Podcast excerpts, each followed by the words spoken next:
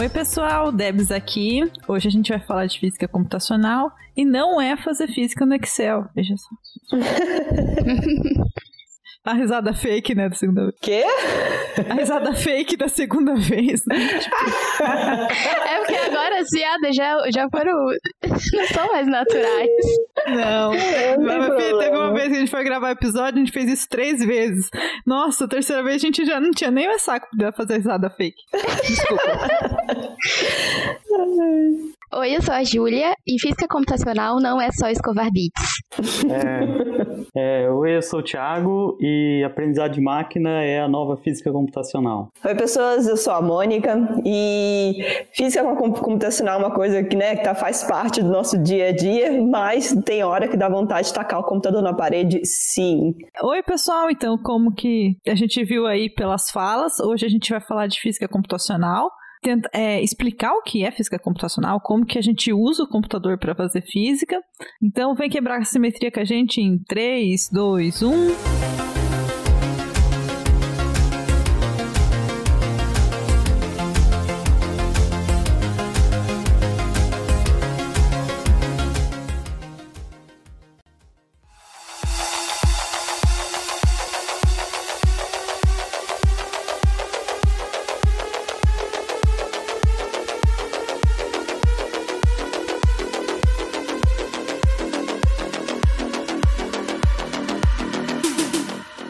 Apresentar. Hoje a gente tem dois convidados no nosso episódio. A gente tem a uh! Júlia e o Tiago. Então uh! vamos começar com a Júlia. Conta pra gente quem você é, o que, que você faz.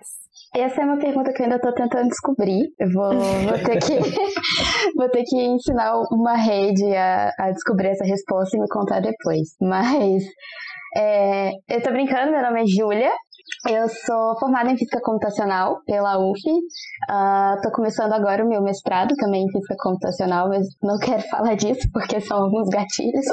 uh, são muito. E eu faço divulgação científica uh, pelo Twitter, através da Física Thread BR. E eu falo sobre mulheres na ciência no Instagram do Projeto Matilda. E é isso. Uh, então vai ser uma boa participação aqui, vai contribuir bastante. Obrigada, Júlia, por ter aceitado. E você, quem é você, Thiago? É, bom, meu nome é Thiago Botari, é, eu fiz física na Unesp, depois eu fiz mestrado na Unesp, fiz doutorado na Unicamp e agora eu faço pós-doutorado. Eu, eu, passei por outros lugares também, mas eu faço pós-doutorado agora na, na USP de São Carlos. Ai, Opa. mentira, eu também. Eu sou de lá. Só que o Thiago, ele é computeiro, ele tá escondendo o jogo, que ele hoje em dia ele não é mais da física, assim como eu traí o movimento, Vixe. tá no, é, ele está no, no Instituto de Computação, né? É, mas isso é difícil, né? A física, ela tá tão em todos os lugares que é difícil você fugir dela, né? E depois que você fez o doutorado numa área, é difícil também você não continuar trabalhando naquela área. Então, o que, que você faz hoje? Você continua mexendo com física, mas num estudo de computação? É, na verdade não. Na verdade, meu projeto agora é, é estritamente com métodos de aprendizado de máquina. Em específico, é, eu trabalho com é, tentar interpretar o que, que os algoritmos de aprendizado de máquina estão é, dando como resposta, né? Porque a gente não quer só a uhum. resposta, a gente quer entender o, o, o, mecanismo de tomada de decisão daquele algoritmo, né? Ah, entendi. Mas não aplicado a nenhuma coisa em específico, mas tipo... Não, não, não. Mas, mas, mas assim, eu, eu digo que, tipo, você também continua continua trabalhando com física porque sempre tem um projeto que você participa, sempre tem aquele é. conhecimento que você já tem, então, é, então eu continuo trabalhando ainda com bastante coisa relacionada com o meu doutorado, né? Ah, legal. Isso.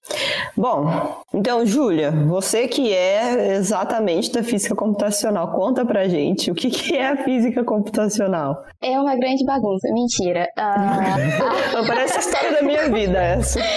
Não, uh, a física computacional, na verdade, é uma coisa meio interdisciplinar, né? É uma junção da física com a computação, como o nome já fala.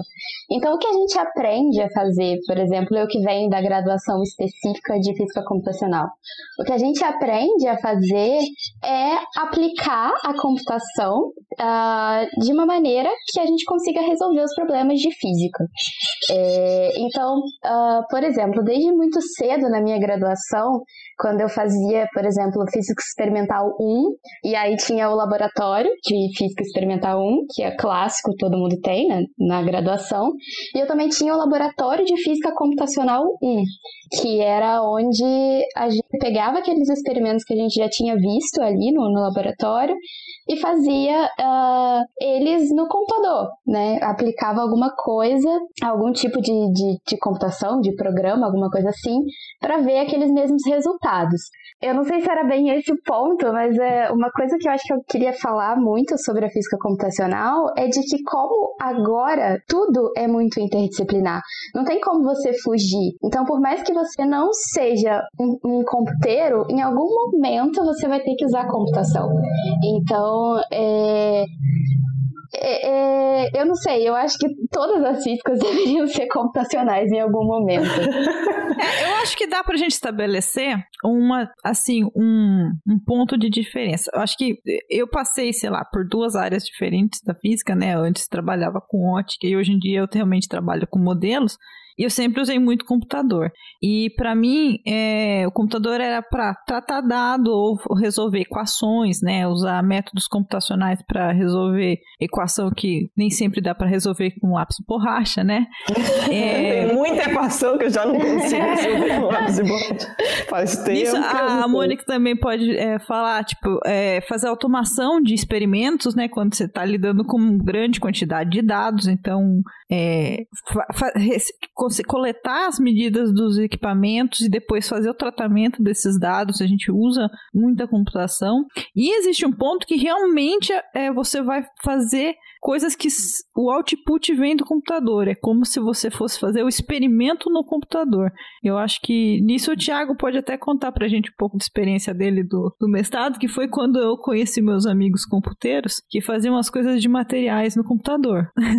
É, eu, eu, eu, posso dar uma. posso complementar também com o que eu, que eu acho, né? O que, que é física computacional, né? É, é, basicamente, né, sei lá, se você começar a pensar em separar né, a física, você pode pensar em uma pessoa que ela faz cálculo, né, ela realmente pega o lápis e papel e ela senta e ela usa métodos matemáticos, tenta derivar certos, é, certas equações que descrevem alguma física, né? E aí, em contrapartida, a física, diferente da matemática, você tem que ter os experimentos, né? Que é ir para o laboratório, realmente fazer medida e aí não existe física sem experimento, né? Pelo menos é, eu acho que acho que vocês concordam com isso, né? É, tem, sim. Tem que ter o experimento, né? E aí só que tem hora que você vai para o papel e lápis e as equações são ou muito difíceis de serem resolvidas ou elas têm tanta, ela tem uma complexidade de muitos elementos que aí no final não dá para resolver no papel e, e, com lápis e borracha, né? Então aí você usa os computadores para tentar resolver esse tipo, esses, esses cálculos complexos, né? É, e aí é o que é, é, o que vocês falaram mesmo e eu, eu concordo plenamente. É, tem hora que é, física computacional é extremamente, você pode aplicar ela para todas as áreas da física e às vezes até ela transpassa um pouco assim o, o a área da física, né? Por exemplo, você vai para biologia e você usa métodos que vêm da física para estudar biologia, para estudar é, propagação de epidemia, né? E assim por diante, né? É, eu sei. Eu tô toda essa área de biocomputação que tanto é, trabalha com métodos computacionais, né? De inferência. É, hoje a moda, acho que em algum momento a gente vai falar aqui, né? Do machine learning. Então você aplicar isso a modelos de evolução, modelos de sociologia,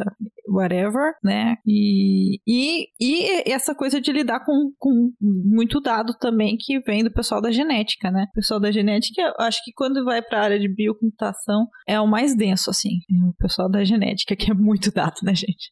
Mas é, é, essa, essa ideia eu acho que é curiosa, né? Tipo, quando você tem, às vezes você tem um experimento que é muito difícil fazer, você não consegue fazer todos os experimentos, né? Então você fazer uma simulação daquilo lá que pode acontecer, né? Ou às vezes e... você não consegue acessar também, né? Alguns dados e, do experimento. Ah, né? É verdade. Isso. E aí você quer algum detalhe, aí você vai e tenta fazer uma simulação computacional para ter acesso àqueles, àqueles detalhes do experimento que você não consegue. Então você tenta ser o mais próximo possível do experimento, né, dentro do computador, e aí você consegue tirar novas informações. E aí você sempre comparando com o experimento, né? É... E eu acho que eu, eu, gostaria de completar é, que eu falei que a, é uma interdisciplinaridade, né? É, é uma coisa muito interdisciplinar e não só física com computação, é tudo, sabe? A partir da, da, da computação você consegue aplicar física em todos os ramos que são o que vocês estavam falando. Então, é, por exemplo, você consegue ir de uma coisa micro para tipo macro, sabe? Você vê tudo física computacional sendo aplicada. Tipo, uh, tem gente que faz, uh, eu acho que é sobre isso que o Thiago vai falar, mas tem gente que faz simulação de materiais e, e coisas muito pequenas e a, a foto do buraco negro foi puramente física computacional, assim, sabe? É, então eu acho que tem muita coisa que você pode aplicar e eu acho muito interessante. É, de maneira geral, né, acho que a física computacional é meio que você é você ensinar o computador a fazer o que você precisa, né? E isso pode ser uma gama de coisas diferentes, né? Então, a galera da teoria, por exemplo, né, vai justamente utilizar muito é, para resolver essas equações que não são resolvíveis né, na mão e etc. Então, vai precisar de um computador para fazer esses super cálculos. Então, né, a gente treina o computador computador para fazer isso, né? No meu caso, por exemplo, né, eu, trabalho, eu trabalho com física de partículas e são experimentos gigantescos, com volume de dados gigantescos, né? Então, eu não posso pegar o dado de um evento ali na mão, fazer a conta, somar com o dado de outro evento, não tem como, é humanamente impossível. Eu ia gastar a minha vida inteira e não ia terminar um único evento, né? Então, é, a gente precisa do computador, né? Então, nessa hora, o que, que a gente faz? A gente vai lá, a gente ensina para o computador o que, que, ele tem que fazer. Então, para isso, você tem, você tem que ter o, o, o conhecimento físico físico da coisa, né? Então você vai lá, você escreve o seu código, você vai escrever as suas instruções, né, para o computador e o computador vai fazer o que você precisar. Então, no meu caso, é ler os dados e fazer as contas que, que, que, que, que precisam fazer, né? Além disso, essa parte de simulação também, né? Por exemplo, tem um experimento que eu tô que chama Dune, que vai ficar pronto daqui a uns 10 anos. Mas o rolê todo é como é que a gente vai montar um experimento, né, que tem tamanho de prédios que são gigantescos. Como é que a gente gente vai, né, só montar ali, né, e ver o que acontece. Para isso a gente tem que simular. Então a gente simula todo o experimento no computador. Então a gente dá as instruções para o computador de como o experimento se parece, quais os materiais que a gente usa, quais, quais as dimensões, o que, que a gente espera que passe por ali, quais as interações que a gente espera que aconteçam.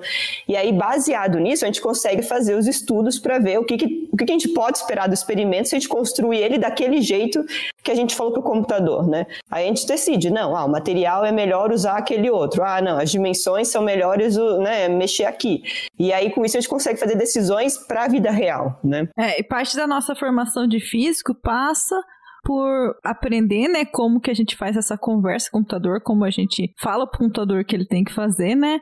E eu acho que principalmente que é bastante importante como resolver equações com o computador, né? Porque, querendo ou não, a gente precisa muito da matemática e você passar a equação para o computador e falar como que ele vai resolver, passa por muito dos métodos computacionais. Você tem que aprender como que funciona a lógica do computador é, para ele resolver a equação para você. E, e isso também envolve você entender como que o computador está resolvendo a sua equação para você aprender a desconfiar do resultado, saber quando o resultado tá, tá, tá de, de zoeirinha contigo ou que realmente o resultado é, é confiável. Né? É. é. você não pode virar pro computador e falar, faz tal coisa. Não. Né? Eu acabei de lembrar de um fato interessante que o, os computadores, né, eles surgiram antes do computador eletrônico, né? Oi? Os, os, então, é curioso, mas, mas no, tipo, antes de ter o computador eletrônico, existiam pessoas que ficavam computando certos cálculos ah, numéricos. Ah, sim. E, e, e eu tava conferindo aqui agora na, na internet que eles foram usados, por exemplo, em astronomia para calcular, é, é, por exemplo, o, quando que o cometa Halley ia voltar, né? E também foram usados para fazer certos cálculos de engenharia. É assim, era uma rede de pessoas que realmente ficavam computando números ali, que aí você também tinha que falar o que, que eles tinham que computar, né? Alguém que era que estava é, dirigindo a pesquisa ali ou, o, o assunto. E aí só depois, né, que vieram os computadores e aí, tipo, facilitou muito a vida, né? Porque o humano tem capacidade, a gente tem capacidade de fazer esses cálculos em série, mas é extremamente chato, né? Ficar fazendo um monte de cálculo é, parecido. E os computadores não, eles são muito bons em fazer isso, né? E apesar que agora você pode falar que os computadores também estão se tornando criativos, né? Então, que é a parte de aprendizagem de máquina, né? Que a gente vai talvez falar depois, né? É, então, sobre, sobre isso de, de dos computadores uh, que vieram antes dos computadores, é, eu acho que é por isso que a gente, eu não sei, não sei se, eu acho que todo mundo aprende isso, mas no, nas primeiras disciplinas de cálculo numérico e método numérico, a gente faz muita coisa na mão. A gente aprende, tipo, de onde vêm as equações, como discretizar as coisas. Saudade zero gente, disso. A gente faz um monte de continha na mão. E a gente reclama muito, todo mundo reclama quando faz isso. Mas é daí que vem. E e tinha gente que tinha o trabalho que era fazer isso, né? A vida toda, ficar computando Sim. número. Nossa, você falando agora da, da, disciplina, me veio assim uma dor no coração, porque eu lembrei. Tipo, eu lembro que eu, eu, lembro que eu fiquei de exame em cálculo numérico, né, na Unicamp, na graduação. Aí tô lá de exame. Mas eu lembro que eu, eu não queria fazer exame. E eu chorava, mas assim, de soluçar, porque eu não tinha mais forças para fazer, para estudar para aquele exame, porque eu tava tão de saco cheio. Eu tava tão de saco cheio de ficar estudando essa merda, de fazer essas contas na mão. Nossa, me subiu esse estresse aqui agora. Mas, mas hoje a gente não precisa, né? Só faz só pra aprender uma vez, né? Depois. Ah, mas é, essa vez doeu, viu? Doeu. Provoca gatilhos pra sempre. Só Nossa, falar e sempre. olha, dor já volta. Foi exatamente deu, nossa, maior gatilho aqui, lembrei de todos os sentimentos. Ai, Nossa, gente, eu tive, eu tive uma professora que eu adoro ela, amo ela de paixão, mas eu tinha, eu tinha essa vontade de, de chorar com ela, porque é, ela era uma professora de. Ai, eu não lembro, eu acho que era estrutura de dados. E ela, as listas dela de exercícios eram tipo 100 exercícios. E a gente tinha que entregar tudo escrito à mão, sabe? Ah, e, ah, é. Isso, é, isso era meio ah. frustrante, né? Escrever programa na mão. Eu lembro da minha prova de MC, escrevendo programa Nossa, de MC é. na mão. E você nunca mais vai fazer isso, né? Eu sei que tem não. alguns processos seletivos Olha, que eles bem pedem, que de mas... vez em quando eu me pego escrevendo lógica do, dos meus códigos no, no, no, papel, viu? Eu, eu acho que eu também faço isso, eu acho que a gente sempre faz. eu acho que a gente é treinado para fazer isso. Eu acho que, inclusive, fazer esse exercício na mão é pra gente aprender a escrever a lógica. Essa coisa que a gente tá isso. falando da lógica, tá falando de ensinar o computador, nada mais é do que a gente chama de algoritmo, né? É a receita de bolo que o, que o, que o computador é, segue para resolver um problema. E essa coisa de, de ensinar o, o computador, né, o algoritmo, às vezes você tem que fazer algum, algum ciclo, você tem que falar assim, olha, passa por aqui, faz essa operação lógica, vê se isso acontece Fica ou não. girando aqui até tal coisa e, acontecer. E tem que ser tudo baseado no, nas leis físicas, né, tipo, é, é. das equações, etc. É, porque senão ele fala, aquele... foda-se, não vou fazer essa merda. Aí não segue Na verdade, ele não vai saber fazer, né, tipo, ele faz é. o que você pede, né, então... É.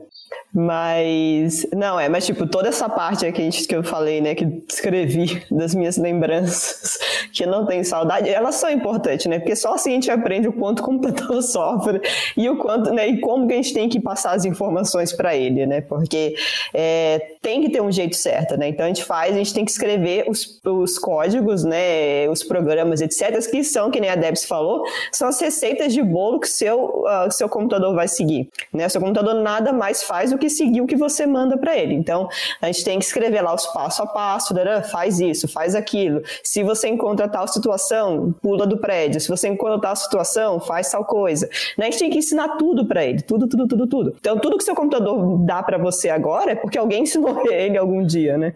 Aquele, aquele velho fato, né? Quando seu programa deu problema, o programa, o problema do computador tá na frente da tela, né? Na tela. o não, problema não. é você Mentira, o porque tem computador, gente, ele só vai fazer o que você tá mandando. Daí você acha que o computador ah, não, é burro, não, porque você é não colocou. É que você não fechou não, aquela é... linha com aquele ponto e vírgula. Daí o Nossa, bendito não tá mandando. Não, mas certeza que meu computador tem vida própria e que ele me odeia. Eu tenho certeza que ele reescreve os meus códigos todos pra dar tudo errado. Tenho certeza absoluta. É, esse é um esse... sentimento comum, né? Mas quando você vê o erro, aí você fala assim, não, é, a culpa foi minha, não foi do computador, não. Mas também tem vezes que o computador se auto-resolve, né? Que o problema. Que às vezes eu não sei como que o código se resolveu. Mas ele resolveu. É, eu não sei o que é pior. Quando, quando, acontece. quando o código ele roda todo, não roda e dá aquele pan não rodou, ou quando ele roda todo, porque você fala assim, será que tá certo? Ih, sabe? É sempre vem aquela coisa, né? Ih, carai, será? deixa, deixa eu contar uma coisa que não tem a menor lógica, mas que eu faço Nossa. às vezes, quando meu, meu, tem algum código que eu não tô conseguindo achar o erro e tá, tá muito ruim e ele não me avisa nada. Eu, tipo, fecho o terminal e abro de novo, tipo, reiniciar o computador como se fosse É método Windows, coisa. chama isso. É, mas é, é, bom, Windows. é bom você reiniciar você também. Você pega, levanta, dá uma respirada. Vai tomar um Toma. café. Vai tomar um café, você volta. Também você tem que reiniciar você também, às vezes. Eu faço isso. Sabe aquele de desligar, aperta o botão, segura 10 segundos, né? E depois volta. É, é isso aí, né? Bom, mas é, é, acho que a gente tá falando dos problemas, né? Do computador em si, né? Porque física computacional, na verdade, é muito mais do que isso, né? Tipo, é, é. você tem várias etapas, né? Você, então, vamos tentar estabelecer, eu não sei se, o que, que vocês acham, tentar estabelecer como que seria uma, a metodologia, vai, de um físico computacional, né? É, sim, boa. Sim, hum. sim. Tá, então eu vou tentar começar a definir, por favor, me interrompa se vocês tiverem alguma sugestão. É, então, é, vamos dizer que existe ali um, um, um, experimento, né, que alguém fez, e aquele experimento, é, por exemplo, vamos falar que é um experimento de eletricidade ou magnetismo. Aí surgiu aquele experimento e as pessoas começam a tentar descrever aquele experimento usando matemática, que é uma linguagem extremamente poderosa para fazer isso, certo? Uhum. E aí você quer entender, aí só que a matemática ela tem a limitação dela, né? Que é essas complexidades que a gente estava discutindo antes. Então aí, a partir do, da, da leitura desse experimento, do entendimento desse experimento, então o físico computacional realmente ele tenta entender o que está acontecendo ali, entender aquelas equações matemáticas, e aí só depois dessas duas etapas ele pode tentar começar a criar uma simulação. Aí a simulação, ou, ou a gente fala simulação, mas eu acho que o mais correto seria um modelo né, computacional, né? Porque simulação às vezes pode dar a impressão que você está tentando só fingir que é, é, aquele o comportamento daquele modelo, mas na verdade é como se simulação não passasse uma credibilidade de que aquele resultado é válido às vezes para algumas pessoas, eu acho, é, quando escutam esse nome. É assim porque você pega assim, sei lá, pega o jogo do The Sims, é um simulador de vida, né? Mas ele não é, um, não é um modelo da vida, né? Ele não consegue, realmente a gente não consegue aprender nada com ele, porque ele só tenta. Ah, não? Nossa, às vezes eu tinha, Olha, eu tinha eu aprendi como decorar a, a casa. Mônica aprendeu o quê? Oba-oba, Mônica? É, oba-oba? Vamos fazer oba-oba. Oba-oba, a parte mais difícil é que você aprende não que ter filho é uma coisa difícil, com o vizinho, né? em troca de comida. Não, gente, eu sempre ia lá, eu sempre casava com um homem rico. Era uma maravilha. Ô, oh, gente, achei que fosse o modelo da vida. Caralho. Mas então, aí modelagem realmente ele respeita as leis físicas, né? Respeita aquela, aquela. Só que aí ele também tem certos graus de aproximação, né? Porque você não consegue resolver com total exatidão, né? Aquele, aquele modelo, muitas vezes. Então ah, você ah, é, tem que também tomar a... muito cuidado, né? A própria ideia de modelo, né? Que é tipo, você não consegue, muitos dos casos, a maioria das vezes, você não consegue reproduzir a natureza no seu computador, né? Você não vai reproduzir tudo, mas você tenta é, colocar aquilo que você acha que é mais importante no seu experimento, né? Ou aquilo que você quer observar também. Às vezes você quer é, observar é, um fenômeno. Isso também, né? Às vezes você... você tira algum elemento e fala assim, o que acontece se não tem isso aqui? Daí você entende se aquilo ali é importante ou não naquele fenômeno que você está observando. No final você acaba simplificando o experimento e aí você acaba tendo um entendimento, vamos dizer, mecânico do negócio, né? Cada pedacinho do, do problema é, físico, biológico, químico, etc. Né? É. Mas apesar de tudo, o nome simulação é um nome que a gente usa né, no dia a dia e tipo a gente tenta reproduzir o máximo possível das coisas que a gente precisa, né? Das coisas do nosso mundo real no computador. Então, que nem quando eu tenho que reproduzir os experimentos, né? Tipo, tudo bem, é, eu vou reproduzir talvez uma parte do meu experimento. Eu vou simular o experimento como se ele estivesse rodando de verdade, mas não que isso seja menos. É, que tenha uma né? credibilidade né? menor. Não que seja é, menos sim. preciso também, é. Ele. É, essa, é um nome, essa escolha de palavra também, quando entra nessa discussão de escolha de palavra também, é uma coisa que não é muito produtivo, né? Mas eu já vi pessoas falarem, ah, é o um modelo computacional é uma simulação computacional, né? É, mas essas coisas, eu acho que quando a gente está fazendo a nível de, de passar para pessoas que não estão no meio, são coisas que surgem como questionamento, porque eu lembro, eu lembro que quando saiu, por exemplo, a foto do buraco negro, é, que não é uma simulação, mas é uma, uma junção de, dados de vários lugares, eu lembro de eu estar tá dando aula, eu estava em sala de aula nesse momento. E aí é, quando eu, eu, fiquei empolgada, é óbvio, né? E fui explicar aquilo para os meus alunos. E eu lembro que uma das perguntas que, que eu tive de resposta foi: Ué, mas então não é de verdade? Porque é só um monte de coisa junto, sabe? Mas é, é, eu acho que, que, é isso que a gente tem que, que, que, prestar atenção. Porque o que pra gente é algo ok, e é, é óbvio que todo mundo que tá no meio científico vai entender que é uma simulação e que não é, não é que não, porque não é uma simulação que não represente algo real, que para quem tá de fora, isso vai ser compreendido dessa forma. Eu posso fazer uma pergunta? Eu não sei muito dos detalhes disso, mas é basicamente eles pegaram uma quantidade de dados gigantescas, né? E aí usaram os computadores para analisar esses dados e conseguir tirar aquela, aquela figura, né, do, do buraco negro. É isso, né? É, é. Ah. Eu acho, se eu não me engano, é, foram oito, oito, oito foram oito radiotelescópios. Foram oito é. radiotelescópios, isso. E que aí hum. juntou e fez um, um, um grandão. É, então não é muito diferente, né, de você tirar uma fotografia, porque também tem um processamento interno quando você tira uma fotografia, sim. né? É, sim, sim. É, a galera é, uma acha, imagem de é. microscopia, assim, também, né? Tipo, também, tipo, você... É você pega os dados, sei lá, de relevo da sua amostra e daí você tira uma. Você faz uma foto, né? Você faz o tratamento do dado que gera a foto. Gente, é, é assim também funciona com im, imagens em medicina, né? Que é isso que é o mesmo, o mesmo tipo de conceito, né? né? E você acha que o seu filtro de gatinho do Instagram é o quê, né? Também. né? E você, você chama aquilo de foto, né? Então. Exatamente. Vamos respeitar a foto do buraco negro, né? Com certeza. É, é, Mas é queria... diferente da concepção de uma simulação, né? Desculpa, te cortei. Sim. Pode falar. Não, não, pode continuar com esse assunto. Não, é... era... Uhum. é, então, mas eu acho que, que, que eu, eu toquei nesse assunto justamente por isso, porque Uh, sabe, são conceitos diferentes. O conceito de foto que as pessoas têm não é não abrange todo o conceito de foto. Assim como o conceito de, do que é uma simulação pode não ser o que realmente para o que é usado uma simulação, entendeu?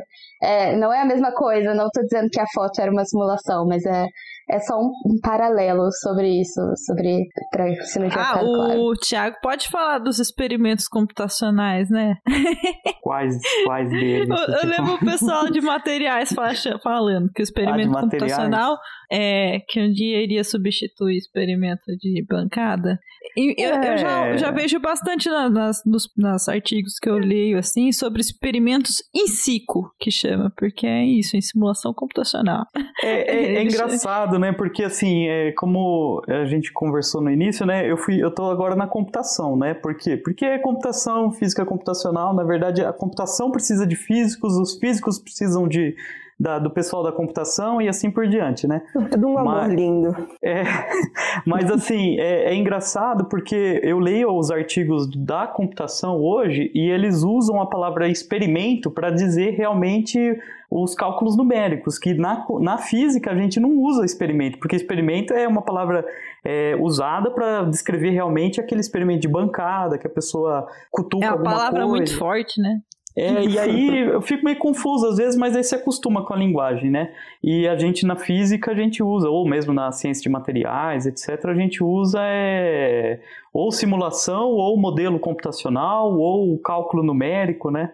É, mas, é, mas usando esse ferramental né, de, de da computação, você consegue é, atacar problemas muito distintos. Né? A gente pode simular materiais, né, como até é, é movimento de planetas, é, evolução de estrelas, né? Que mais que a gente consegue fazer? Vocês... Com simulação? Nossa. tu, tu, tu, é que depende do nível que você quer. Eu, com ótica, a gente fazia toda a simulação de dispositivo, né? É, a Débora fazia umas simulações que eram, às vezes, mais difíceis que as simulações que eu fazia. É, é aí é, são os níveis de computação, né? Tem o pessoal muito computeiro que vai lá e constrói do zero, faz essa lógica do programa. E no meu caso, eu, às vezes eu já eu usava já um programa com interface é, uma interface gráfica, né? Um programa comercial em que eu dava o input, mas também tinha essa coisa, eu tinha que entender o, o, o que eu estava dando de input pro programa e o que ele estava me cuspindo, porque, principalmente que no meu caso eu resolvi equações de Maxwell, né, é, era equações de Maxwell em especial tem essa coisa. Se você não dá os inputs muito bem determinados, ela responde qualquer coisa e daí você dá uns campos que não necessariamente são reais, né? Que não correspondem a campos que você veria na realidade. Ele dá uns campos imaginários muito loucos, assim, que você olha e fala assim, hum, não existe esse modo, sabe? Então você também tem que ter o, o feeling de que você deu um input errado ou que o, o programa, às vezes, ele te gospe qualquer coisa porque ele quer resolver o, o seu problema, sabe? E é um loop, né, na verdade, porque você vai pro computador, depois você vai pro experimento, ou se você é estritamente computacional, você vai para os artigos científicos tentar entender por que, que você enxergou aquilo, né? Tem um caso curioso curioso que é um trabalho que eu estava fazendo que era para tentar é, apareceu um experimento né, na, na literatura de um era de um dos ganhadores do prêmio Nobel do, do trabalho do grafeno, né? E aí eles estavam mostrando que o grafeno ele se autocurava, né? E aí aquilo era muito estranho, né, para o pessoal que estuda grafeno e conhece o material, né? Porque mas é, explica vai... o que, que é a, o que, que é esse autocurar para o pessoal. É, então é o autocurar é o seguinte seguinte, né? Você tem o, o, grafeno, que é uma membrana, né? De, de o, a espessura dela é um átomo, né? Eu acho que o pessoal deve conhecer grafeno, mas o grafeno é, é um material extremamente forte e, e ele é uma, uma folha de, de vários átomos de carbono, né?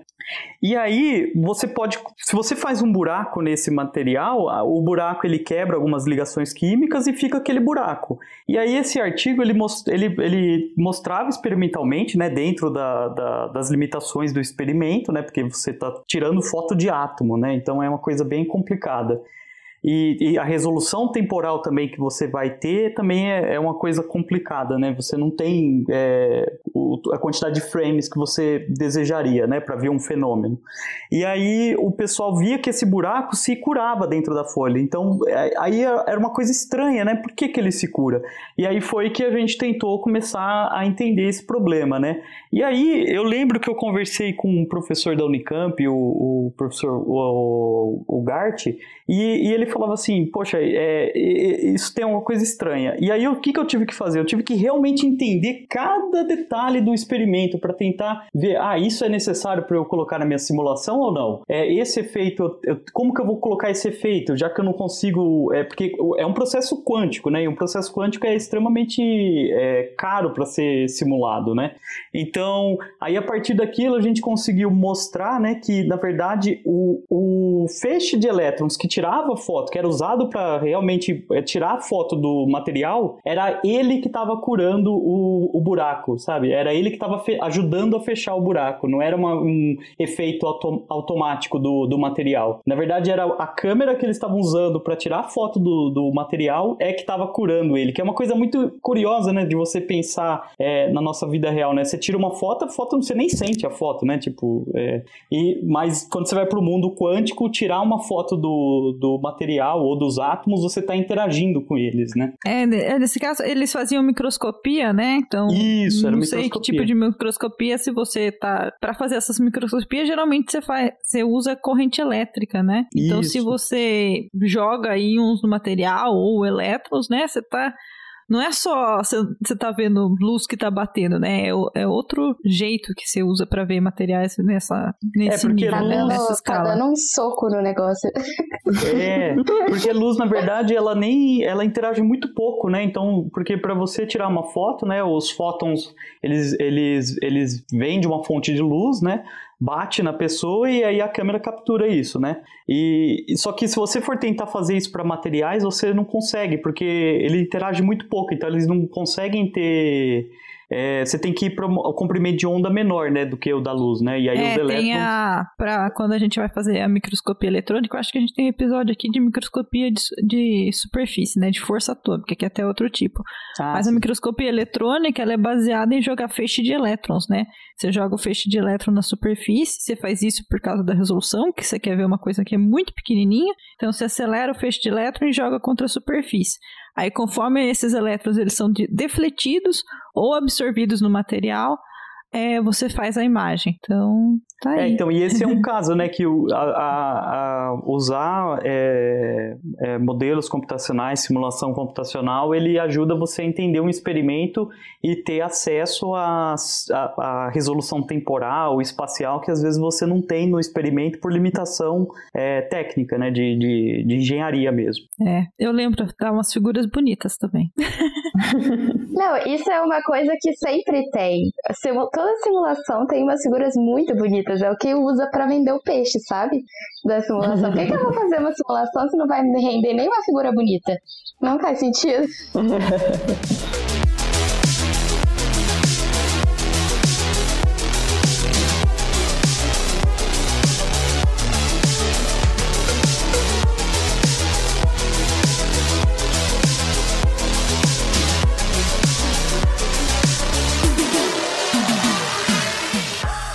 Tiago, você quiser falar, eu acho que mais um pouco também do que você fez no doutorado.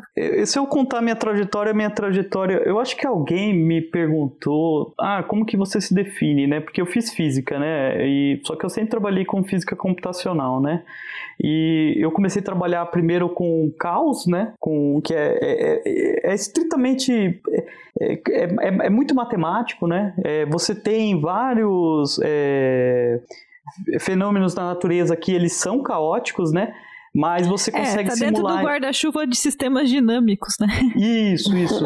e aí você consegue simular sistemas extremamente simples que eles apresentam caos, né? Que é o caos determinístico que a gente chama, né? Que é o caos que você consegue evoluir e ele, ele é, é uma coisa meio estranha. Do, é, é, é, tem um paradoxo aí, né? Tipo, de você é, é, você ter uma equação que você conhece tudo sobre ela e no final você não consegue fazer predição nenhuma longo prazo. É muito estranho, não é porque é randômico ou, ou tem algum efeito. É, não, é, é, é, é, puramente matemático da, da, da natureza da própria equação de ela apresentar esse comportamento caótico, né?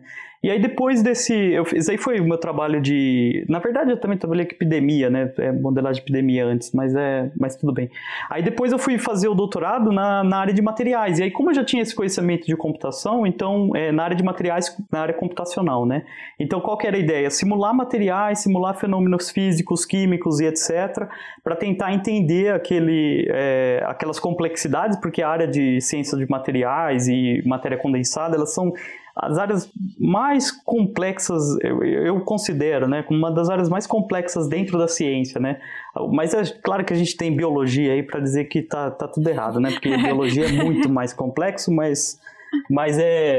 Mas essas Pelo coisas são interligadas. Ela tem, eu né? acho que a maior quantidade das pessoas hoje na física estão na matéria condensada, né? Então, eu acho que é, é, o, é o ramo da física que tem mais gente hoje em dia. É, mas é, mas é fácil de entender, né? Porque se você pensar, se você pensar em eras históricas, né? Tipo, tem a era do bronze a, e a era do, sei lá, como que é? é sempre de, um material define, né? Aquela, aquele período é, da evolução civil, da civilização, né? Então, é, é uma área que hoje, hoje em dia, se você pensar o que, que tem de mais moderno em materiais, né, você vai pensar em é, baterias, né, que hoje a gente pode ter computador portátil, celular, etc.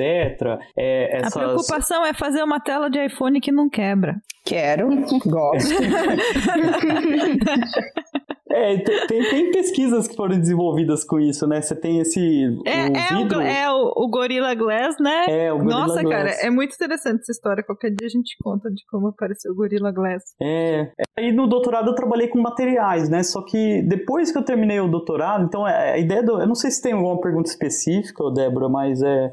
A ideia realmente é usar é, mecânica quântica, é, é, mecânica clássica, usa muito mecânica clássica, as leis da mecânica clássica, né? Usa é, eletromagnetismo eu usei muito pouco. Você é, vai entender o eletromagnetismo e tentar simular aquilo de uma outra forma, muitas vezes, né? Para simular em materiais, apesar que é difícil separar essas coisas, né? É, mas aí o, o, meu trabalho era voltado para nanotecnologia, tentar entender esses materiais, etc. E depois disso, é, isso tudo aplicando é, ferramentas computacionais, né? Você desenvolve ali, você constrói um modelo e você evolui aquele modelo no tempo para tentar entender o que, como que ele vai responder para certos estímulos, né? E sempre comparando com os resultados experimentais, ou é, de colaboradores próximos, né? Ou de, ou de lendo artigos científicos, né? Tem um, teve um trabalho também que a gente desenvolveu que era para tentar entender propriedades fotocatalíticas de um material. O que, que é isso? Você tem essas células solares, né? Você tem essas é, algumas reações químicas né, que acontecem que têm a influência de luz. Se você põe uma luz nela, ela acontece ou mais rápido ou com uma energia mais baixa, né? Tipo, então, é, aí o que, que a gente fez nesse trabalho foi usar ferramentas de, de é, química quântica, né? Para tentar entender o que estava acontecendo dentro do processo, né? E um dos, dos resultados que a gente obteve, que foram, é, que eu considero relevante, né, para a área, era que o pessoal estava fabricando materiais e aí eles reportavam aquele material, eles falavam assim, ó, a gente fez um material que é, é o, eu vou, vou dar alguns nomes aqui, mas é não, não se preocupa com isso. Tipo, é, ele é de são nitretos de carbonos no formato de grafite, né? Que é, é, é que ele não tem nenhuma, ele não é um polímero, né? Só que era estranho não ser polímero. Os próprios alguns experimentalistas às vezes falavam, não, isso não é um material tipo grafite, né? Que é sem hidrogênio. É, ele não é, ele é um material, é, é, um é um polímero, né? E é fundamental você saber isso, né? Porque você meio que direciona a sua pesquisa científica para fazer os experimentos que vão te levar a algum avanço, né? E aí a gente fez um estudo computacional, né? Usando cálculo de química quântica, né?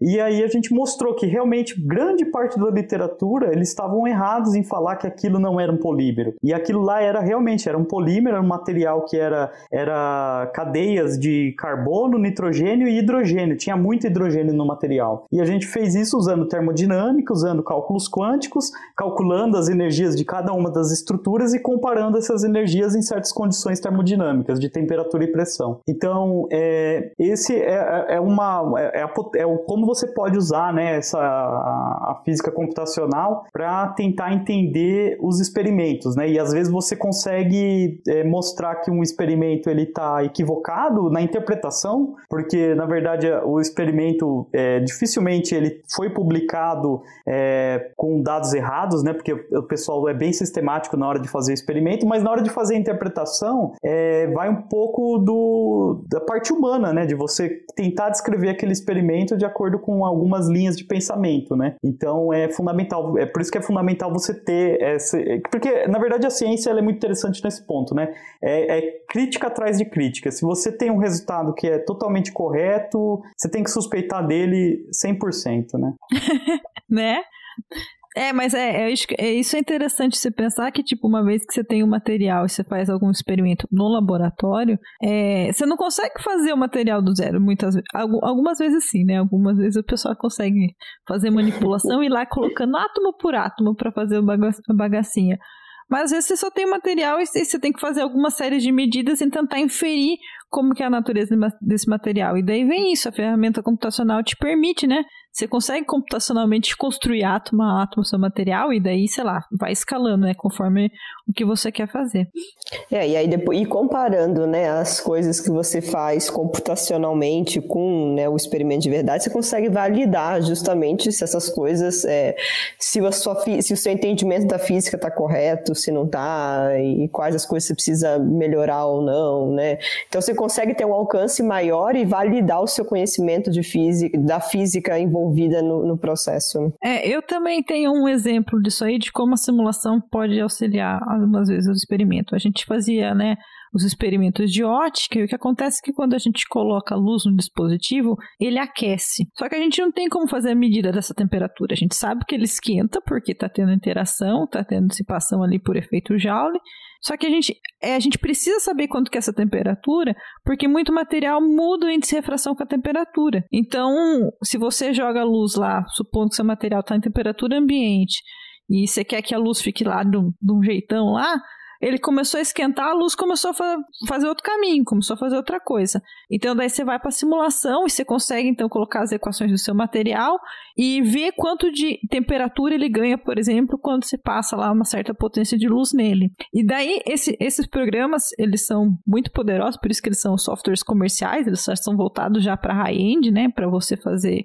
modelagem de dispositivo, por exemplo é, eles combinam tudo isso aí. Então você joga uma coisa que é luz, que ou seja, é campo eletromagnético, ele vai te dar uma resposta de temperatura e você já consegue inserir isso no feedback do programa e ver quanto que muda o índice de refração e como isso vai mudar o campo dentro do material. Então, é, é coisa que a gente, a gente no experimento a gente só observa. Você vê o campo mudando no seu dispositivo. Você fala, mas o que está acontecendo aqui?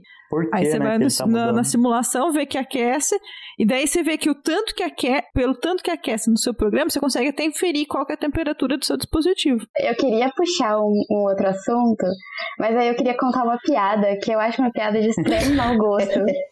Tá. Gosto. Tomo conta. É a piada que eu fico brava. Que é tipo assim: quantos físicos computacionais precisam para trocar uma lâmpada?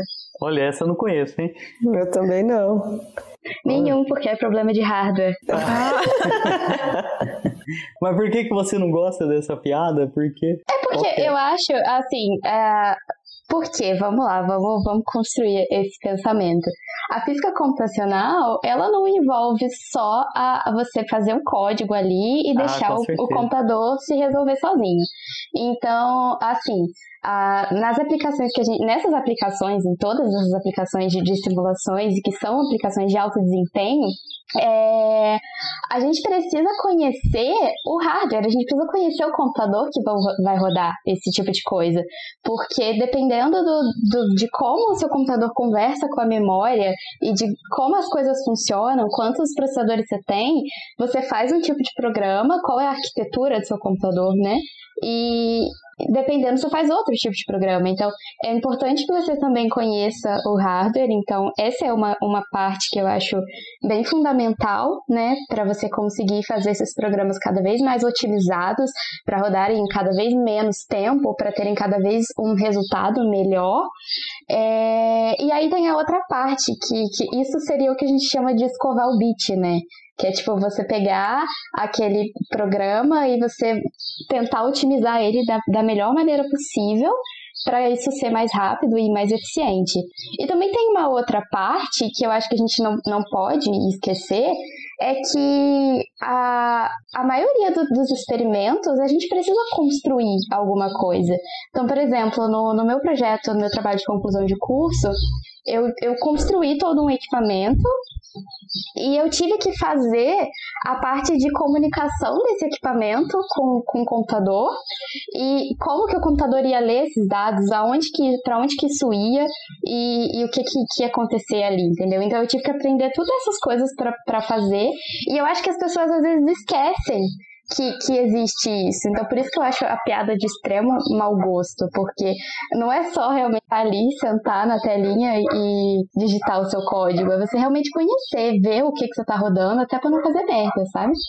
É, eu acho que o que eu mais vejo é os meus colegas cada vez mais participando de workshop de computação e descobrindo, tipo, aprendendo diferentes linguagens, aprendendo diferentes métodos computacionais. Mas deixa eu contar, já que você contou a piada, desculpa, mas eu tenho que contar essa historinha, porque essa coisa que eu trabalhava com dispositivo, eu era a pessoa que trabalhava com simulação e com experimento. Ai, gente, mas era muito engraçado o pessoal que trabalhava só com teoria. Eles apareciam com umas propostas de experimento assim que você olhava e falava assim, mano, Tá louco, no chão. Nossa, eu lembro até hoje. A gente, a gente tá mexer com um negócio que chama cristal fotônico. É, são materiais nanoestruturados, que são nada. Tipo, você pega uma coisa que ela tem um, uma, um desenho, né? De, de tamanhos nanométricos, e daí aquilo ali vai ter alguma propriedade interessante. Né? E a gente sabe o quanto é difícil fazer isso, fazer isso, né? Fabricar esse dispositivo. E daí os caras assim, olha só que material mar maravilhoso que faz a capa de invisibilidade, por exemplo. Tem aqui um material de faz um índice de refração muito louco que ele vai jogar luz, ele vai refletir, vai fazer um negócio que é invisível. Aí você olhava, tinha que fazer uns buracos de 10 nanômetros material. Aí você fala assim: é, não faz, a gente não tem, né? Tudo bem que você pode propor um dia, talvez exista uma máquina, né, que consiga fazer, mas a gente não tinha capacidade de fabricar isso, sabe? De fazer uns buraquinhos de, sei lá, um nanômetro. Falei, mano, não tem como fazer isso aí. Aí eu falei, parabéns aí, muito boa a sua simulação. Você, mas, tem, tipo... você tem que ter um conhecimento, né, da, da física experimental também, né, pra, pra poder e fazer a física o cara levava isso no workshop, sabe? Ele mostrava pra gente, ó aí, ó, esse material faz aí que é show. Aí a gente olhava, é, tá, valeu. valeu. Na física de partículas é um pouco ao contrário, né? Alguém chegou e falou, olha, a gente quer detectar esse neutrino aqui que quase não detecta, quase não interage com nada, né? E para isso a gente vai precisar de experimentos do tamanho de prédios, né? Aí, ao invés da galera falar, você tá louco, velho? Não, a galera falou, não, partiu, vamos lá, vamos construir esse negócio. vamos passar o chapéuzinho aí para ver se a gente consegue a grana. Né?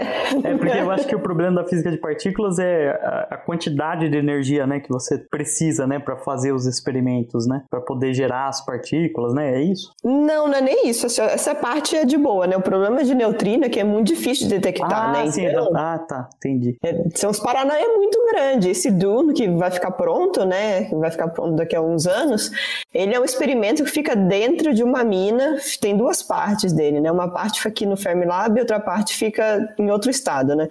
Mas ele fica, tipo, vários quilômetros embaixo da terra, numa mina abandonada, e são quatro detectores, e cada detector é do tamanho do MASP. Hum, então, é um negócio, assim, gigantesco, um paranoia Mas é, muito grande. Tem... Tem um rolê que, tipo, tem um tipo de neutrino que é mais fácil de, de detectar, não é? E tem um que é eu não sei se estou falando merda. Eu acho que eu lembro de ter escutado isso em algum lugar. E, e tem um que é mais, mais complicado. Como é que é isso? Eu, é desculpa porque... a curiosidade aqui, nada a ver com o tema, mas...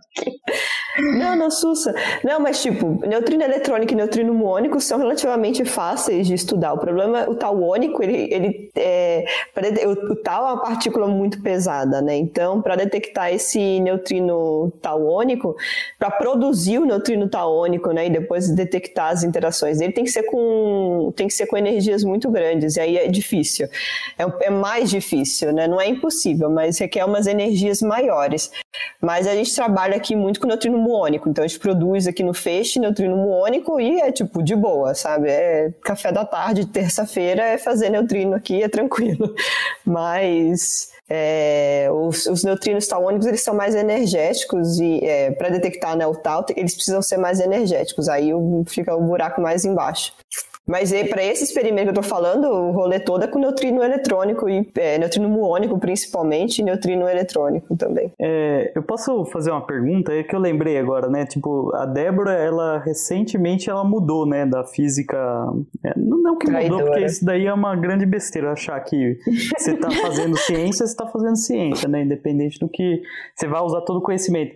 Mas e aí, Débora, como que você se sente saindo do, do experimental para ir para física computacional? Que agora você está trabalhando com física computacional, né? É, agora, na verdade, é até diferente porque eu estou trabalhando com outro tipo de experimentos que são experimentos de ecologia, né? A... E está conversando com um biólogo. Eu acho que uma das coisas que a gente percebe quando faz essa interação é que o, o físico ele gosta de simplificar tudo, né? É, eu faço a piada nos seminários que o físico gosta da vaca no vácuo, né? É... Vaca esférica, né? No vácuo. É, a, a vaca, vaca esférica, esférica, esférica. Lembra disso, né? De quantas Adoro. vacas cabem no curral, né? Você fala que a vaca é uma bolinha, tá no vácuo, você já era, só encaixota as, as vaquinhas lá, né? E o biólogo, ele já tem, como ele mexe com outra coisa, né, que envolve vida, que não são objetos inanimados, são objetos que têm vontade própria, na verdade ele... É a vaca ele, de verdade. ele não sabe, quando a gente trabalha com, com, com ecologia, especialmente, que é, que é uma das minhas fontes de dado, não é igual isso que a gente tá falando, a gente consegue fazer um experimento, a, a gente quer ver, por exemplo, o neutrino aí, vai lá, constrói o experimento, a gente sabe que o neutrino vai passar por um caminho X e vai querer detectar, detectar ele ali. Quando você quer estudar populações de animais na natureza, você não consegue lá Nossa. pegar todos eles e enfiar no zoológico e estudar. Não, não é assim que funciona, né?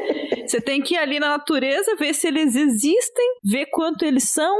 Você tem que, daí você tem que fazer esse tra- tratamento estatístico, porque assim, qual que é a probabilidade de você ver tal animal na natureza, né? Você tem todo esse lance de estatística também, e daí o biólogo ele quer colocar tudo na conta.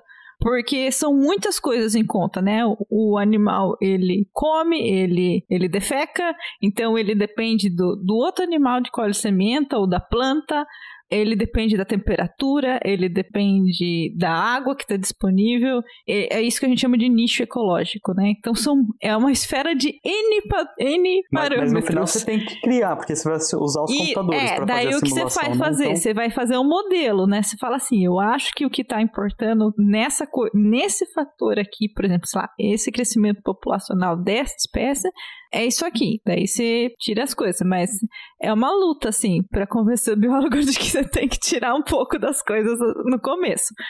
Aí depois se você vai, né, adicionando os elementos conforme é, conforme que você quer observar. É, mas é isso, é, é outro, é outro, é outra escala, né? Por exemplo, é, agora eu estou trabalhando num problema específico que é de biodiversidade. É você tentar prever os padrões de biodiversidade no planeta.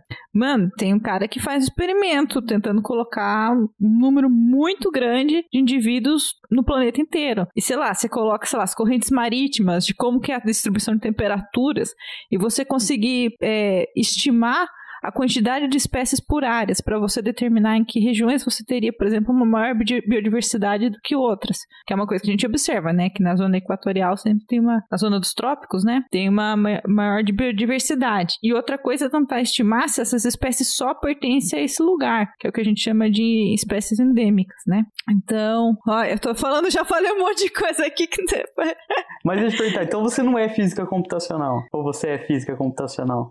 Esse é o problema que a gente tem que lidar. Daí, quando a gente joga ele no computador, daí vira um problema computacional. Na verdade, é. Mas você acha que você é, é uma, uma interface computacional que- ou não? na- Físicos computacionais estudam esse tipo de problema?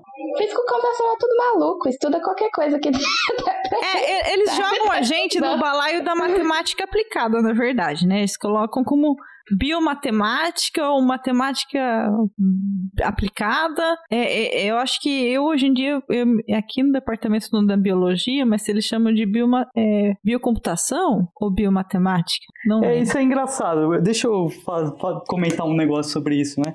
Eu que agora tô na, computa tô na computação, né? Nessa parte de aprendizado de máquina, machine learning, né? E aí você vai ver que na biologia você tem muitos físicos trabalhando e fazendo coisas extremamente relevantes, né? A, a Débora é física e eu considero ela agora trabalhando na área de física computacional. Eu acho que a, a Júlia deve ter a mesma opinião, não sei. Sim, sim, com certeza. E é, para mim é uma física computacional, porque ela tá usando física estatística, ela tá usando. Apesar que uma hora você para de colocar essas coisas em caixinhas, né? Ah, Mas tá, é. tá. Então deixa eu cont... é, então deixa eu explicar onde que entra a física, né? Por exemplo, o modelo que eu, a gente faz de especiação, a gente modela genomas como se fossem cadeia de spins. então a gente usa alguns modelos de Caramba. transição de fase, né? Que acontecem em sistemas de spins para fazer uma analogia de como que surgimento de espécies são transições de fase na natureza. De modo, eu tô falando de maneira bem E as grosseira. transições de fase foram primeiro observadas na física, né? Tipo, transição de fase de, uma, de um estado de um, sei lá, da água, do líquido pro sólido. Isso, é, no caso que a gente tem, é uma quebra de simetria, né? Você tem o- um- uma população que tem, sei lá, tá tudo desorganizado, seus espinhos, aí você começa a ter uma. Você consegue visualizar é, que a sua população quebra e que uma é mais parecida. Tipo, tem semelhança entre elas e uma é diferente da outra, sabe? Você vê que quebra em duas espécies. É, é, é, física estatística, né? Você vê que o seu espaço amostral ele muda. E, e, é, e é curioso também, agora que eu posso comentar né, na computação, né? Que agora eu estou nessa área de aprendizagem de máquina. E tem muito físico também, computacional, que trabalha nessa área e produz coisas extremamente relevantes. É, se você for para a internet e tentar encontrar quem são os principais. É, contribuidores para essa parte de deep learning, você vai encontrar vários físicos, né? Que é, que é uma coisa interessante, né? Que o pessoal, às vezes, que está fora da física, até dentro da física, não, não, não percebe isso, mas a, o pessoal da física tem uma formação tão interessante que você pode trabalhar com o que você quiser, né? E na área de física computacional, principalmente, né?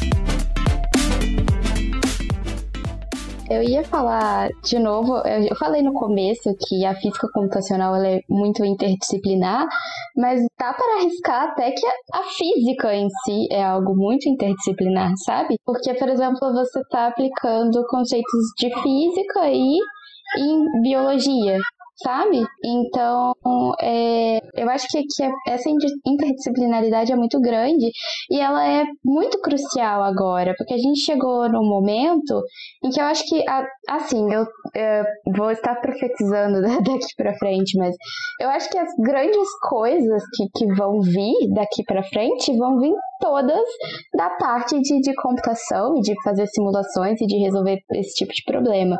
É, eu não sei mais assim que, que tipo de muita saída tem, não agora nesse momento, mas daqui a uns anos, sabe? Eu acho que, que vai, vai, vai, vai ter ser usado em tudo, já é, sabe? Mas vai ficar cada vez mais evidente pra gente isso. É, eu acho que a gente pode entrar também naquele, na, nesse negócio de aprendizado de máquina, né? Porque tá sendo usado muito em ciência hoje, né? Aprendizado de máquina, né? É, e, e aprendizado de máquina é quando você consegue usar os computadores não só para computar certas é, algoritmos muito bem definidos, mas também ele tentar aprender com os dados, né? Esses dados muitas vezes é, vindos de experimentos, de medidas, etc tentar aprender os modelos, né, que, que a gente vai usar, né. E, e é por isso que eu tenho, tô trabalhando com isso agora, porque é uma coisa que eu acho que concordo totalmente com a Júlia, que, tipo, vai acontecer, que é, vai ser como um braço direito, né, você usar o computador, é, técnicas de aprendizado de máquina para te ajudar a, a entender os experimentos, a, a te ajudar a, a criar novos experimentos e, e, etc. Né? É, como exemplo disso, é, tem bem interessante a Roberta, que gravou o podcast sobre o prêmio Nobel de 20, 2020. Ela trabalha justamente com isso. Ela aplica a aprendizado de máquina em simulações de buracos negros e bom, aí eu não sei explicar ao certo o que, que ela pretende disso, mas é, é a, a, intenção eu acho que é fazer simulações cada vez mais rápidas e, e, mais precisas. Então, você vê isso e aí você vê também que tem tipo, você está aplicando a, linguagem, a aprendizagem de máquina nisso e, e, em coisas totalmente do seu dia a dia que às vezes você nem percebe, sabe?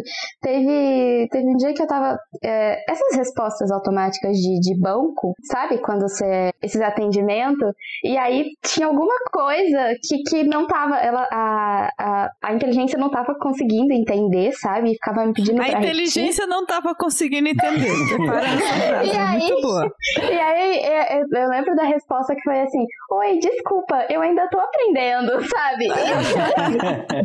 eu fiquei com dó da inteligência artificial. Ela, ela tá sendo esperta. Você sabe que tem uma discussão é, bem crítica sobre isso, né? Que se você pegar uma inteligência artificial, realmente ela vai usar essa parte humana, talvez a favor, a gente espera, né? A favor de, da gente mesmo, mas ela também pode usar contra, né? Por exemplo, esse é um exemplo, né? Ela apelou pro sua, pra sua empatia, né? sim, sim, eu fiquei com muita dó esses dias. Falei, nossa. Fiz a inteligência artificial chorar aqui. Viu? Um parêntese. A gente não vai falar nada de Monte Carlo, de técnicas, Nossa, né, né? De... Monte Carlo.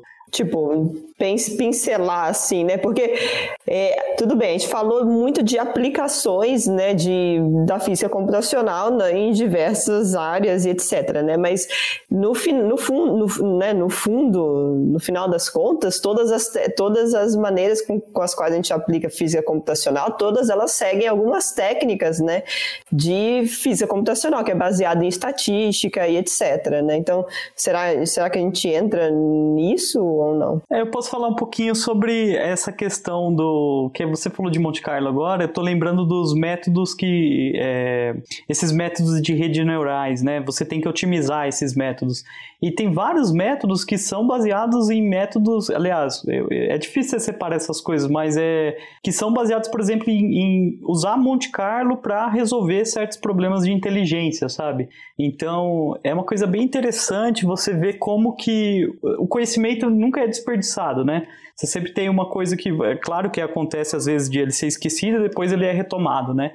Mas é, essa, essa evolução né, de hoje, dessas técnicas de aprendizado de máquina, é, é, deep learning, etc., é, eles vêm, grande parte eles tiveram é, contribuições fundamentais dessa, da, das áreas de, de física estatística, é, de, de simulação computacional e etc, né?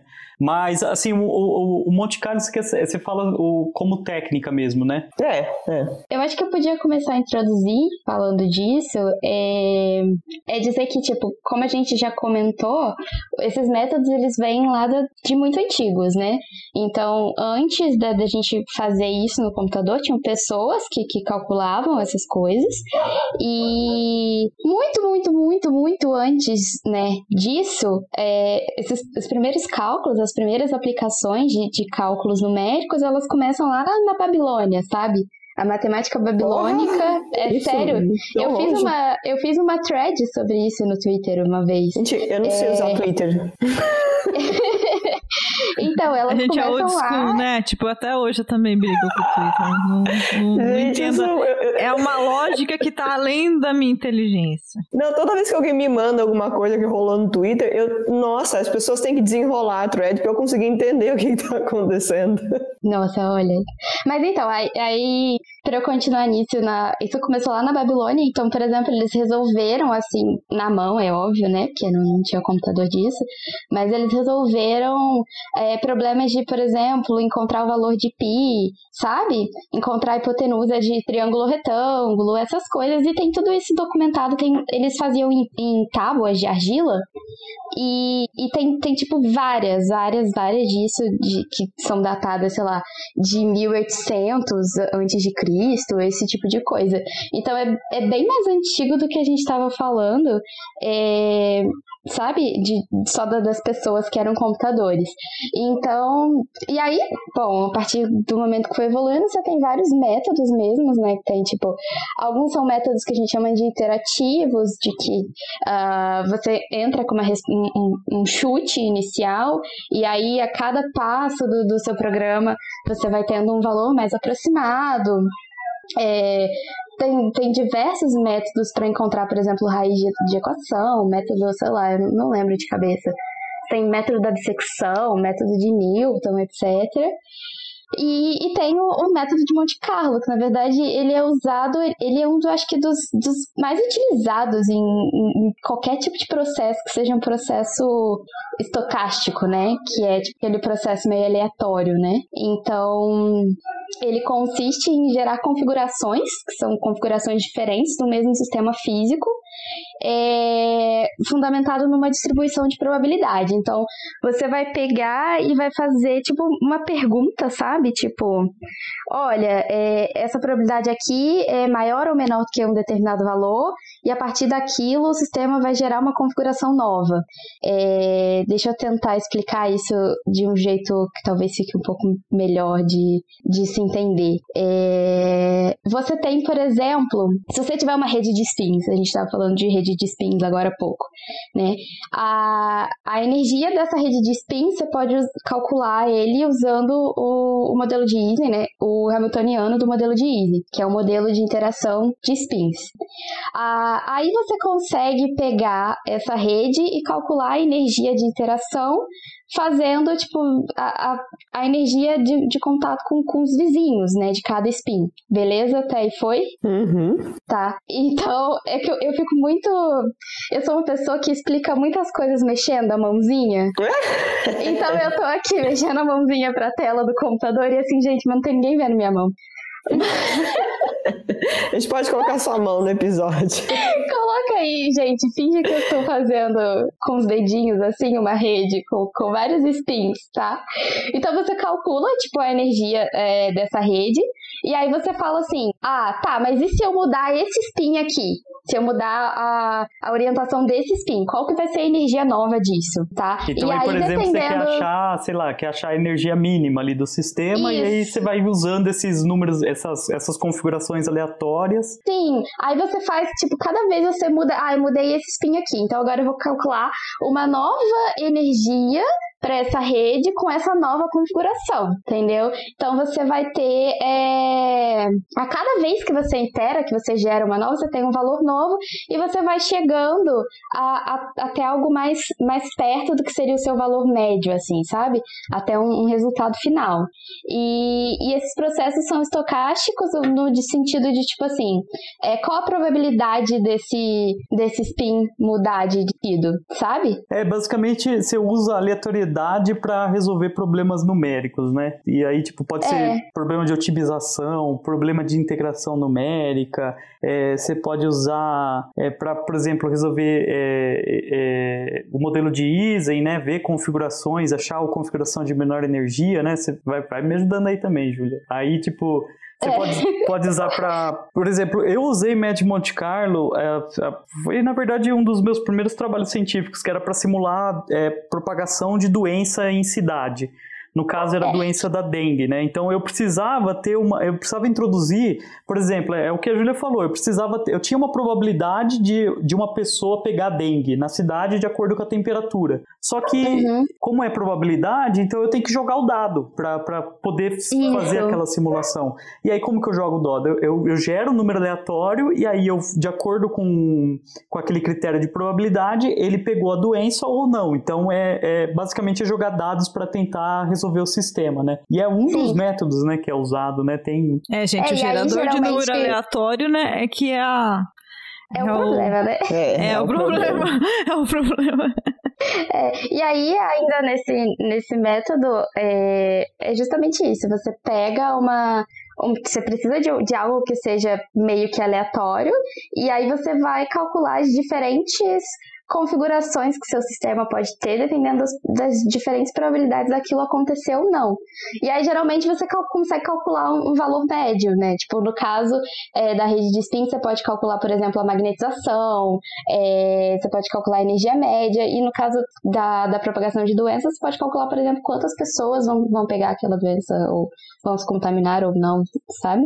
É, e é, esse método a gente consegue aplicar né, em várias coisas diferentes. né? É, e essa história toda é física e estatística, né, gente? Que é essa ideia, de- esse conceito você faz várias vezes e daí você faz a média é um conceito básico de física e estatística, né? Que você que você tira o comportamento médio por, por várias realizações. É, normalmente ele é bastante usado quando você tem essas, essas complexidades, né, que você não consegue tratar, de, é, de- nem é, computacionalmente é difícil você tratar, né, então você usa é, essas aleatoriedades para tentar resolver o seu problema, né. É, daí você fala, perguntou da biologia, isso aí, isso daí é, é muito básico pra gente, né? Em qualquer, qualquer nível de problema de biologia, né? Porque a aleatoriedade é muito presente, né? É, e, e, e por que que chama Monte Carlo? A Ah, trivia. É um. Não, é. Triste. eu, eu- eu- eu não pesquisei nada, então posso para falar besteira agora tá fácil. Mas é Monte Carlo é uma cidade, né, que é que os jogos, né, são liberados. Se eu não me engano, é uma cidade deve ser na... É um principado. É um principado, né? Isso, é, é tipo um estado... Eu... É, como que é, é isso? É, per... é perto da França. É perto, é perto da, da França, França, entre França e Espanha, isso. né? Tipo, Não, é do assim. outro lado, é entre França, ah, França e Itália. Ah, tá. E aí lá é, é um lugar que os jogos são liberados, é tipo uma Las Vegas da Europa, né? É isso, né? é, tem o, tem o, o autódromo também, prêmio ah, de Fórmula 1 de Monte Carlo. Mas, mas aí o método não chama por causa disso, na verdade joga, não, ele chama não porque... Por causa dos cassinos. é só pra situar a cidade. Mas é basicamente por, porque associa, né, esse negócio de aleatoriedade de dados, de jogos, de, de azar, né, com, com, com o método de resolução, que ele, que ele é baseado em aleatoriedades, né? Eu, eu, eu particularmente gosto de chamar jogo de azar de jogo de sorte, né? Que porque você sempre ganha muito dinheiro com isso. Sim. é mesmo? Exatamente. É louco, gente. Eu acho que eu nunca ganhei, só ganhei tapué quando tinha os, os bingos. É, nem tapué em bingo eu ganhei, gente, a tristeza. Nossa, bingo de igreja. As novas gerações não sabem o que é isso, né? Tipo... É, eu acho que na verdade, por eu conhecer tanta probabilidade, é que eu não, não, não gosto de jogo, gente. Eu sou a pessoa. É, com certeza. Não, eu, eu sou aquela que insiste no erro, sabe? Ah, eu também, nossa. Você faz o Monte Carlo na sua vida, né? O é. Monte Carlo. Você fica repetindo, repetindo. É, repetindo, repetindo uma hora.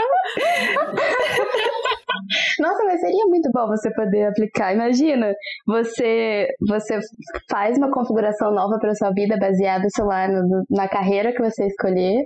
E aí você no final você pergunta, não, mas espera aí, essa carreira aqui, sei lá, vai me deixar feliz? Se não, eu volto na configuração anterior, eu, eu acho que aí a questão probabilidade. É é escolher, na verdade, não a sua carreira, né? Eu acho que é mais escolher o, o a sociedade que você vive ao seu redor. Ô, ô, ô Tiago, não dá pra fazer uma rede que faça isso?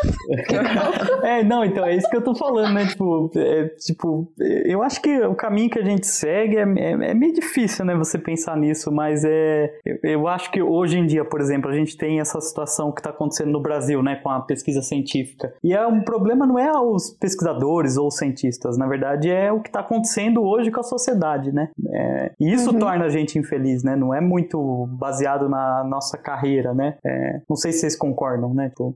É, sim, uhum. sim. É, não é, não é o fato que a gente escolheu ser cientista que tá fazendo a gente ficar triste, é o fato ou, de que... Ou certos caminhos, né, que você escolheu, ou tipo... Na verdade, você tem que fazer... Eu, eu, eu, eu pelo menos, eu coloco o seguinte, eu tento fazer o melhor que eu posso no, no, no, no que eu tô fazendo naquele momento, é, e é claro, você tem que também saber aonde você tem que cortar, né? Fala assim, ah, não, agora não dá mais, eu tenho que respeitar meu corpo, eu tenho que respeitar minha, minha, é, minha saúde mental, ou até a física, etc. Mas mas tem coisa que é aleatória mesmo, e, ou, ou é tão complexa que parece ser aleatória, né? Então, né, eu acho que o grande problema hoje que, que, que eu vejo é o mundo tá indo pra um caminho meio estranho, né? Sim, é uma configuração aí que a probabilidade. Eu não sei nem se é alta, porque eu acho que a gente fez tanta merda na, no mundo já desde o começo da humanidade que eu acho que cada vez mais a, a teria sido propício para acontecer o cenário atual, por mais que a gente não, não acredite que ele é um cenário verdadeiro. É, sim, sim, mas é, é que já foge totalmente do tema de física computacional. Né? É, mas... a gente começou a ficar triste aqui, né? Reclamando. Vou pro cassino ganhar dinheiro. Não, mas é engraçado, né? Porque, na verdade, isso é só um reflexo realmente dessa quantidade de informação que existe hoje, né? Que hoje a gente tem tanta informação. Antes você pegava a Barça lá, ou uma enciclopédia, você tinha basicamente, sei lá, uma, uma grande quantidade de informação na sua mão. Hoje em dia, não. Hoje em dia, você tem tanta informação que você não é capaz mais de, de, de absorver, de encontrar o que você quer. E, e às vezes as técnicas que surgem, elas surgem para o bem, mas também pode ser usada para o mal, né? Essas técnicas de, de física computacional ou, ou até de inteligência artificial, né? Mas é... Sim, esses dias a gente estava numa discussão muito grande aqui que era sobre a gente estava conversando, né? Não era uma discussão, não era uma briga. É, não sei. É. Mas a, a, discussão era a seguinte: até onde que seria interessante a gente ter, por exemplo, uma inteligência artificial que detectasse fake news, tópicos de fake news, no, sei lá, no YouTube, por exemplo. E aí, até onde a gente conseguiria diferenciar? Essa discussão estava tendo com a, com a Roberta, que estuda isso Até onde a gente conseguiria diferenciar o que, que é um vídeo de uma pessoa disseminando fake news e o que, que é um vídeo de uma pessoa combatendo fake news, sabe? Que tá ligado com a quantidade de informação que a gente recebe hoje e, e como é o nosso filtro, sabe? Quais são a, as maneiras de checar isso e é... o que, é que a é, gente acredita, né? E o que, é que a gente acredita. Mas assim, não só em, em, checagem manual, sabe? Quais seriam as maneiras eficientes de fazer com que essa checagem fosse feita de forma automática, sabe? Pra gente. De... E eu acho que é uma discussão muito válida. Sim, eu concordo. Isso daí é o grande. É, as democracias, se, se não houver alguma coisa, né? Você fazer alguma coisa a respeito disso, você vê que as democracias elas vão acabar morrendo, né? Porque se puder influenciar um processo democrático, né? Usando uma ferramenta computacional, uma inteligência Sim. artificial, é muito complicado, né? Foi o que aconteceu na, na eleição. A gente viu uma ferramenta, que era uma ferramenta computacional, foi desenvolvida, sendo usada em massa para disseminação de fake news.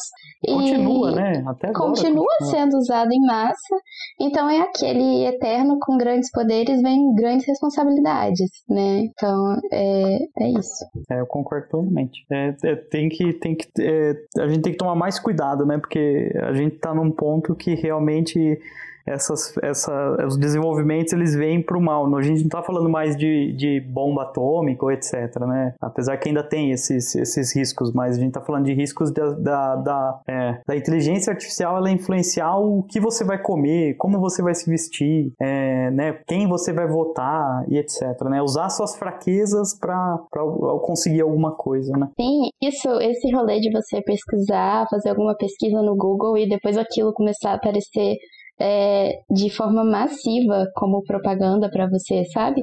É, é outro, outro tópico também. É, o pior não é nem que às vezes você nem pesquisa, você está conversando com alguém e o paranoia começa a apitar. Né? Nossa, eu tenho um ódio, mas não, isso, isso é legal, uma discussão que realmente é importante, porque é aquilo, né? As pessoas, é, tudo bem, né? Está desenvolvendo, está né, aqui trabalhando com física, né? A gente usa a parte computacional para tudo, né? E o que as pessoas muitas vezes é, às vezes esquecem ou talvez não saibam, né, é que justamente toda, né, ah, por que você fica usando, né, todo esse tanto de computador e etc. Mas toda pesquisa que a gente faz aqui, a gente puxa muito a parte da computação, né, e essa parte da computação vai ser refletida na sociedade em algum momento, né. Então está sendo refletida, por exemplo, para aprender com quais propagandas, né, você precisa ver, tá, tá, vai, vai influenciar também daqui a pouco nos celulares que você vai ter na sua mão, vai influenciar nos computadores que você tem na sua mão, né? Então, tudo que a gente faz aqui, né, de pesquisa científica, né, na área de, de na área de pesquisa, vai refletir em algum momento para a sociedade de alguma maneira, né? Sim. E aí eu acho que a responsabilidade do pesquisador é o que que vai ser refletido para a é. sociedade é. e como isso vai ser refletido, sabe? Mas isso é difícil, uhum. né? A gente sabe agora que a gente, tipo, tá, eu, é, pelo menos eu posso falar, né, tô terminei o doutorado, mas é muito difícil você ter esse tipo de discussão, né? Dentro da, da, da é, é, dentro de você pensa, né? A ciência, é, apesar que a gente sempre está é, tentando chegar perto da fronteira, né? Da, do, do, conhecimento, né? E a gente tem dificuldade em discutir esses pontos, né? Então imagina, por exemplo, uma empresa é igual o Facebook ou o Twitter, né? Então é, é realmente é, válido ter essa discussão, mas mesmo eu, eu posso dizer, mesmo como cientista, muitas vezes a gente falha, né? Porque a gente também é limitado gente não consegue ter uma abrangência de todo o conhecimento, né? Eu falo conhecimento, eu falo de, de social, né? De entender o impacto daquela pesquisa, etc. Mas, ah, é, mas eu toda, acho que a gente pode fazer... A nossa ciência também tem bias, porque nós somos seres humanos, né? Com certeza, com certeza. E assim, eu acho que você ter essa discussão tem que ser num nível também dentro de uma sociedade, né? E por isso que eu acho que é fundamental o trabalho de divulgação científica para realmente você cons conseguir é, começar a ter esse contato, né? Para ter essa discussão né, dentro da sociedade, né, dos impactos científicos, do entendimento dessa, dessa, dos perigos e, e benefícios né, de, um, de uma descoberta. Né.